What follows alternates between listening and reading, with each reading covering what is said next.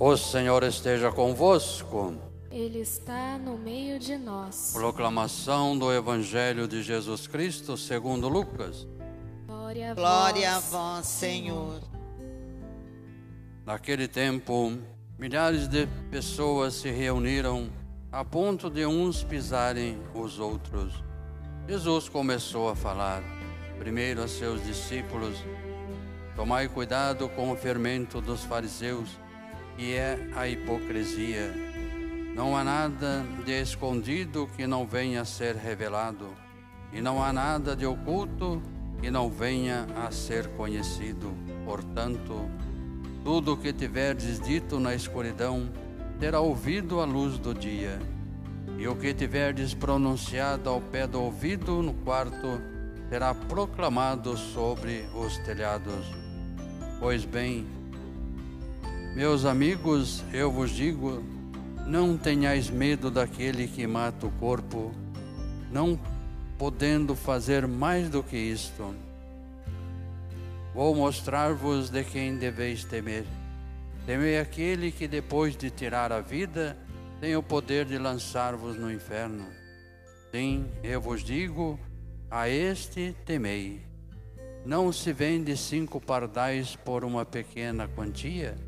No entanto, nenhum deles é esquecido por Deus. Até mesmo os cabelos de vossa cabeça estão todos contados. Não tenhais medo, vós valei mais do que muitos pardais. Palavra da salvação. Glória a vós, Senhor. Queridas irmãs, queridos irmãos, a primeira leitura da carta aos Efésios nos dá como uma injeção de ânimo. Quando nós ouvimos, fomos predestinados para o louvor da glória de Deus, a sermos aqueles que colocaram as suas esperanças em Cristo. E esta esperança que nós colocamos em Cristo não decepciona, não nos decepciona. É uma esperança realizada. Aqui nós já sentimos sinais desta esperança realizada pelas experiências de Deus que vamos vivenciando, pelos momentos de intimidade com Deus na vida da comunidade, na vida pessoal Vamos sentindo um pouco do céu aqui na terra à medida em que nós nos entregamos à ação de Cristo. E é sempre bom a gente recordar, pelo dom da nossa fé, nós já somos privilegiados, fomos predestinados a sermos pessoas de esperança. E não uma esperança passiva, como quem espera um ônibus no ponto, como quem está aguardando alguém chegar. Não, uma esperança ativa, ou seja, nós nos colocamos a serviço daquilo que nós esperamos. E o que é que nós esperamos? Nós esperamos a paz, nós esperamos a justiça, nós esperamos um mundo sem lágrimas, nós esperamos um mundo novo e vamos sendo artífices deste mundo novo. Vamos construindo este mundo novo entre nós. O que nós esperamos em Cristo, nós arregaçamos as mangas, colocamos a mão no arado do reino, colocamos nossas mãos na obra de Deus e buscamos fazer o reino de Deus acontecer. Ao menos no que depender de nós, não vai haver corrupção, desonestidade, orgulho, soberba, inveja e tudo aquilo que destrói não deixa o reino de Deus acontecer. Então, nós somos sinais também desta esperança para aqueles que nos conhecerem. Precisamos promover esta esperança ativa entre nós na vida das nossas comunidades, nos nossos grupos e a começar em nossas casas. Quando eu falo, nós esperamos um lugar onde nós não teremos mais lágrimas nos olhos, onde a morte vai ser vencida para sempre, eu fico pensando no nosso dia começando dentro de casa. Cada dia a gente se levantar, se despertar pensando: hoje eu vou construir um pouco do reino de Deus. No que depender de mim, pessoas vão derramar só lágrimas de emoção e não de dor e não de sofrimento. E como isso vale entre marido e mulher, e como isso vale entre pais e filhos, e vale também para a vida da nossa comunidade, da nossa igreja. Nesta semana, nós ouvimos nos evangelhos o diálogo de Jesus com os mestres da lei, com os escribas e com os fariseus. E um pano de fundo desse diálogo é um combate à hipocrisia. E o que, que significa a hipocrisia? Você se fantasiar de uma coisa que você não é. A palavra hipócrita vem do teatro, do usar máscaras, do fazer de conta, do assumir personagens. E é bem típico isso mesmo, usar máscaras. Jesus diz: não usem máscaras, sejam vocês. Porque aquilo que está escondido, oculto em vocês, um dia será proclamado sobre os telhados. Aquilo que é feito às ocultas, na escuridão, um dia virá à luz. E como que a gente poderia traduzir isso para o nosso dia a dia? Muitas vezes a gente corre o risco de cumprir papéis e de usar mesmo máscaras. Às vezes, no namoro, o casal é de um jeito, aquele namorado é todo atencioso, todo prestativo, no casamento cai a máscara se torna uma pessoa grosseira, indelicada, uma pessoa de difícil trato.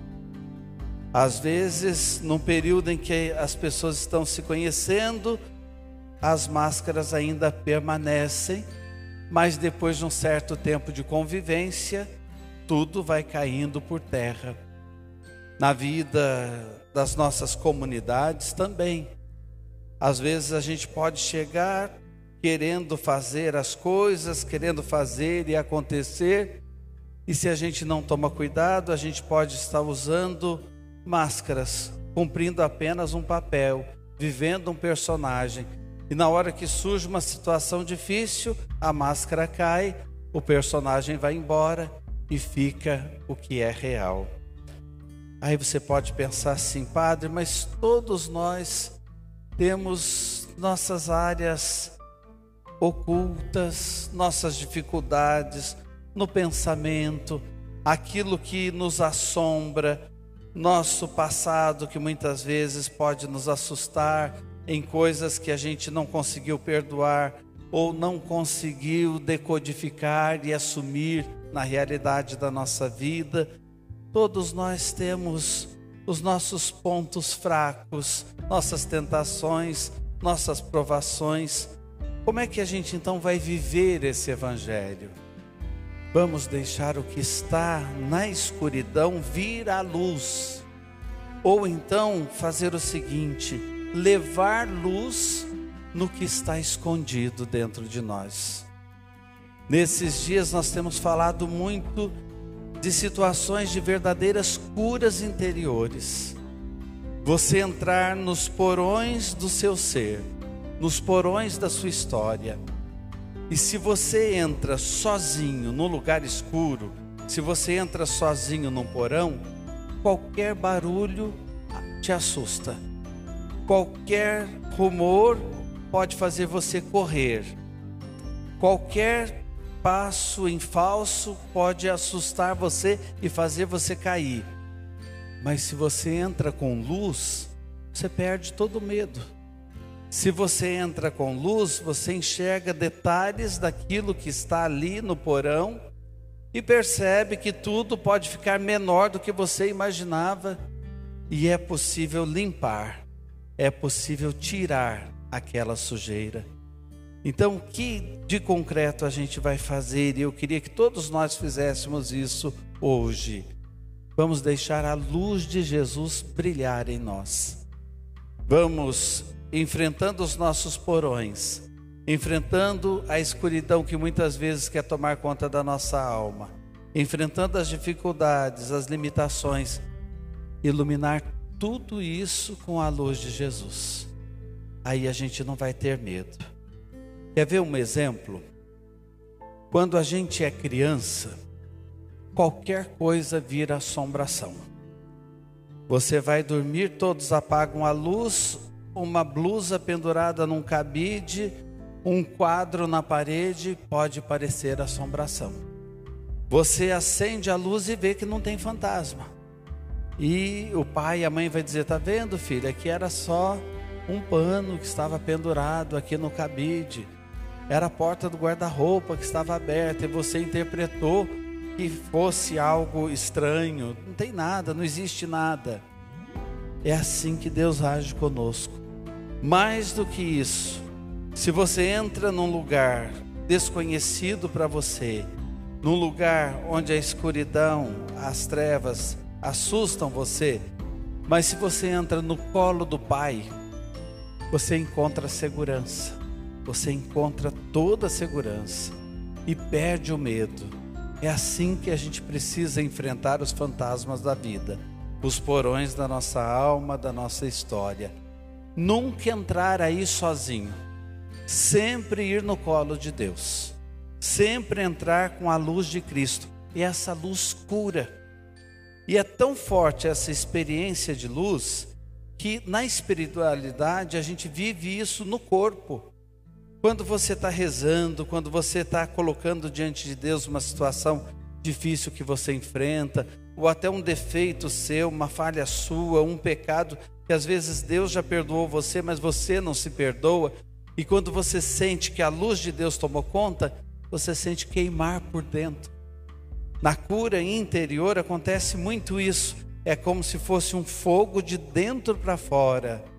É sinal de que a luz de Deus brilhou ali. E que no calor do Espírito aquilo foi queimado. Aquilo ali foi transformado, sumiu. Em cada missa a gente pode vivenciar esta experiência. Cada vez que a gente se aproxima de Deus, a gente pode vivenciar um momento assim. E até o fim da nossa vida, até o último suspiro, nós teremos ainda coisinhas no porão que a gente precisa tirar, precisa jogar fora. Coisas que a gente vai acumulando ali que só tornam a vida mais pesada e fazem a gente se sentir sobrecarregado. E eu termino lembrando as últimas frases do Evangelho. Jesus dizendo: Não se preocupem, Deus toma conta de nós. Deus sabe até do número de fios de cabelo que nós temos na cabeça. Ele tem o controle disso. Se até os pássaros são valorizados, vocês valem muito mais do que muitos pássaros. Se Deus toma conta até dos pardais, para dizer um passarinho que ninguém valoriza, imagine o que ele não faz por você. Então deixe a luz dele brilhar em você, porque de antemão para o louvor da sua glória, você foi predestinado, predestinada a colocar a sua esperança em Cristo. Amém.